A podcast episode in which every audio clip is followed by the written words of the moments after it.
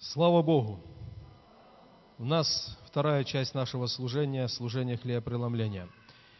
В 10 часов утра я позвонил Дмитрию Воронину и сказал, ну, образовалась некая, некая форточка в служении, подготовь слово. И мы слышали это слово сегодня, да? Важность быть в воле Божьей. Бог призывает, Бог прощает, оправдывает, но Его желание, чтобы каждый из нас, мы вошли в исполнение Его воли. Пусть Бог благословит. И вот как раз-таки благочестие – это знание, понимание и исполнение Его заповедей, Его воли. Пусть Бог благословит. Воля Божья, я читал в начале служения, она состоит еще и в том, чтобы все мы были свидетелями о Нем. Иисус сказал, сойдет на вас Дух Святой, и одна цель – вы будете свидетелями. Мы все ревнуем, чтобы пережить крещение Духом Святым, и когда переживаем, радуемся, что Бог наделил нас этим драгоценным даром – переживания радости от Духа Святого. Но давайте всегда будем помнить, что Бог дал переживание крещения Духом Святым, приблизил нас к себе, приблизился сам к нам – чтобы мы были свидетелями. Это означает, что мы должны идти и нести Евангелие Иисуса Христа. В пятницу на ночном бдении я рассказывал людям, которые были на молитве. В Казахстане есть очень огромная, многотысячная церковь. И эта церковь за четыре года в Казахстане открыла 280 церквей. Когда люди заходят в эту церковь, на одной стене написано «спасти», на другой стене написано «научить», на третьей «утвердить» и на четвертой на выходе «послать». Каждый человек, приходящий в церковь, он понимает цель своего призвания Богом в церковь. Он спасен, его научат, утвердят и обязательно пошлют проповедовать Евангелие. Пусть Бог благословит, чтобы мы, по крайней мере, вот эту часть Божьей воли идти и проповедовать Евангелие мы познали в своей жизни. Я хочу, вот пользуясь случаем, призвать каждого из братьев, у кого есть личный транспорт, после каждого воскресного служения, возможно, просто после рабочего дня, найдите два-три единомышленника – Поедьте в ближайшую деревню, остановитесь у лавочки, на которой сидят пожилые мужчины и женщины, и засвидетельствуйте им о Христе. И делайте это сегодня, завтра, и, и делайте это всегда. Мы иногда в церкви ждем какого-то особого посланничества, особого. Это как-то нас должны послать, но мы посланы. Мы посланы Иисусом Христом. И если бы Церковь Христова, все мы с вами понимали так, любую возможность использовали, чтобы быть где-то среди людей и проповедовать Евангелие. Это есть исполнение Его воли. Пусть Бог нас в этом благословит. Перед служением хлебопреломления давайте откроем место Писания. Евангелие от Матфея, 13 глава. Стих 44 по 46. Иисус сказал, «Еще подобно Царство Небесное сокровищу, сокрытому на поле, которое, найдя, человек утаил, и от радости о нем идет и продает все, что имеет, и покупает поле то.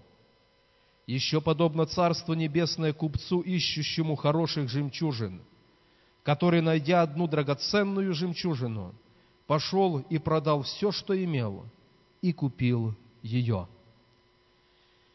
Иисус, рассказавший эти две притчи о сокровище и о жемчужине, другими словами сказал, что во всем этом мире поле есть мир. Выше сказано, Иисус сказал, поле – это мир. И вот в этом мире, в котором мы живем, нет ничего драгоценнее, кроме Иисуса – и Нового Завета, который Он сокрыл в Своей пролитой крови. Это самое драгоценное, самое драгоценное, что есть в этом мире.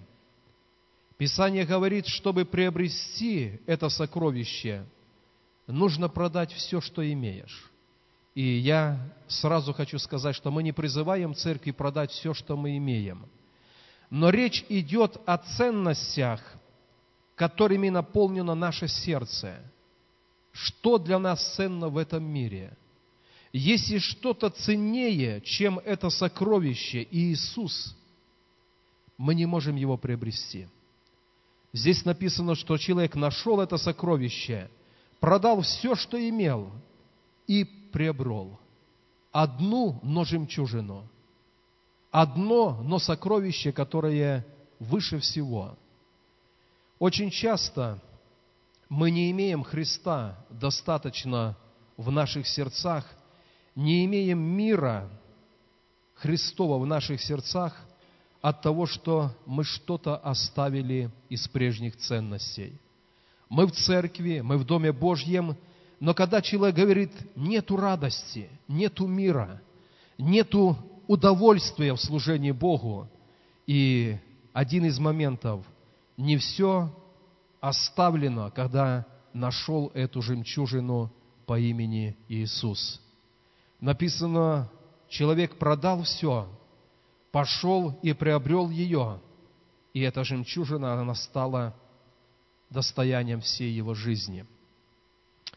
Апостол Павел, послание к филиппийцам, давайте откроем это место Писания, послание филиппийцам, 3 глава, с 4 стиха. Давайте послушаем, что сказал апостол Павел, когда встретил Христа – с 4 стиха он говорит так. «Хотя я могу надеяться и на плоть. Если кто другой думает надеяться на плоть, то более я, обрезанный восьмой день, из рода Израилева, колена Вениаминова, еврей от евреев, по учению фарисеи, по ревности гонитель Церкви Божьей, по правде законной, непорочной, но что для меня было преимуществом – то ради Христа я почел щитою. Да и все почитают щитою ради превосходства познания Христа Иисуса Господа моего. Для Него я от всего отказался, и все почитаю за ссор, чтобы приобрести Христа, и найтись в Нем не со своей праведностью, которая от закона, но с той, которая через веру во Христа, с праведностью от Бога по вере. И я хочу обратить ваше внимание, братья и сестры, на это выражение апостола Павла. «Я ради Него от всего отказался, чтобы приобрести Его». Я не буду читать других мест Священного Писания, но просто напомню. В одном месте Священного Писания Павел говорит, «Для меня жизнь Христос, а смерть – приобретение». То есть был момент, когда Павел встретил Христа, и ради того, чтобы быть близко с Ним, познать Его в полноте, он говорит, ради Него я от всего отказался. И с тех пор жизнь для Него стала Христос, а смерть – это приобретение, потому что когда перейду от земной жизни в жизнь вечную, буду всегда с тем, кто был для меня драгоценной жемчужиной. Дорогие братья и сестры, у нас сегодня служение хлебопреломления, и перед служением хлебопреломления давайте каждый из нас, членов церкви, мы внутри нашего сердца определимся, является ли для меня Иисус этой драгоценной жемчужиной. Его искала душа моя, когда грех был – когда тупик был. Сегодня свидетельствовал Виталий, и столько раз сатана пытался похитить жизнь, но, но был Иисус, который хранил. И вот когда мы его встретили, стал ли он для нас этим, этой самой драгоценной жемчужиной? И вот это выражение «все продал, чтобы приобрести». От всего отказался, чтобы быть с Ним, познать Его. И найтись в Нем не со своей праведностью, но с праведностью, которую Он подарил, когда совершил обмен на кресте. Пусть Бог нас в этом благословит. Писание говорит также, Иисус сказал когда-то, кто возлюбит отца, мать, детей, жену, братьев, сестер, больше, нежели меня, недостоин меня. Не смогу войти в сердце и занять его полностью и быть той драгоценной жемчужиной, если в мире есть кто-то больше. Люди по плоти иногда думают, как я могу любить Бога больше, чем кого-то самого родного. Мы родного не можем любить правильно, достойно. Мы не можем любить всем сердцем, если мы Бога не возлюбили. Поэтому, дорогие братья и сестры, перед служением хлебопреломления я оставляю это короткое слово как вопрос, является ли Иисус для меня этой драгоценной жемчужиной? Ради Него отказался от всего. Наверное, у каждого из нас, мы можем так понимать, был какой-то авторитет, было признание в мире, были люди, мнение которых для нас не безразлично, но вот мы встретили Иисуса. И эта жемчужина стоит того, чтобы все это променять и получить прежде всего Его. А остальное Бог прилагает, да?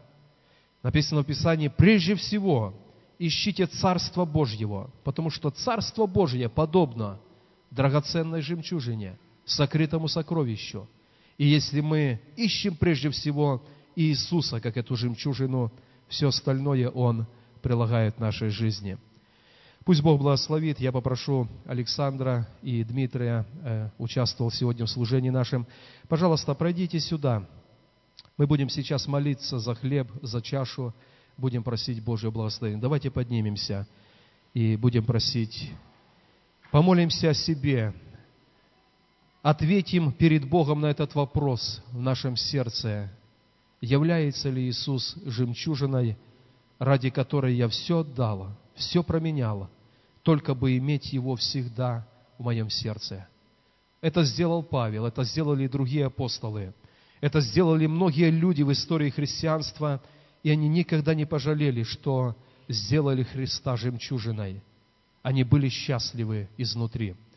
Помолимся друг за друга и будем потом молиться, благословляя хлеб и чашу. Давайте помолимся.